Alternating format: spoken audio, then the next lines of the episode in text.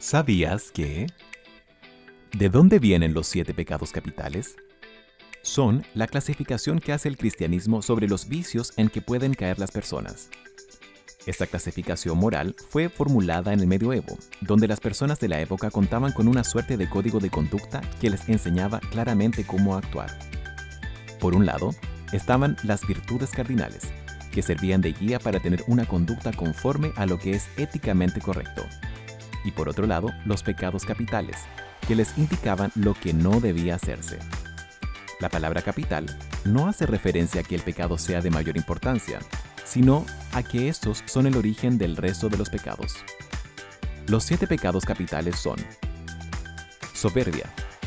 Es definida como el deseo por ser más importante o atractivo que los demás, sobrevalorando el yo respecto de otros por superar, alcanzar o superponerse a un obstáculo o situación.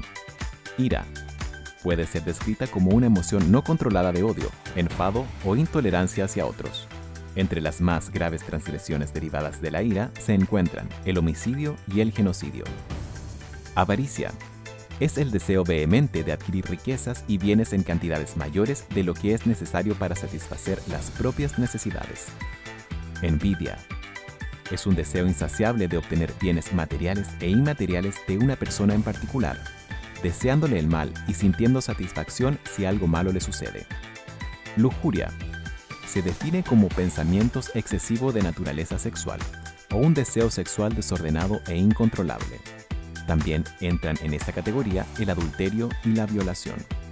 Gula se identifica como el consumo excesivo de comidas y bebidas, ya sean alcohólicas o analcohólicas. Incluye el abuso de sustancias o drogas. Pereza es la incapacidad de aceptar y hacerse cargo de la existencia de uno mismo, donde la persona se aparta de sus obligaciones a causa de obstáculos y dificultades. Esto fue ¿Sabías qué? por Ricardo Javier Cofré para Radio Latina.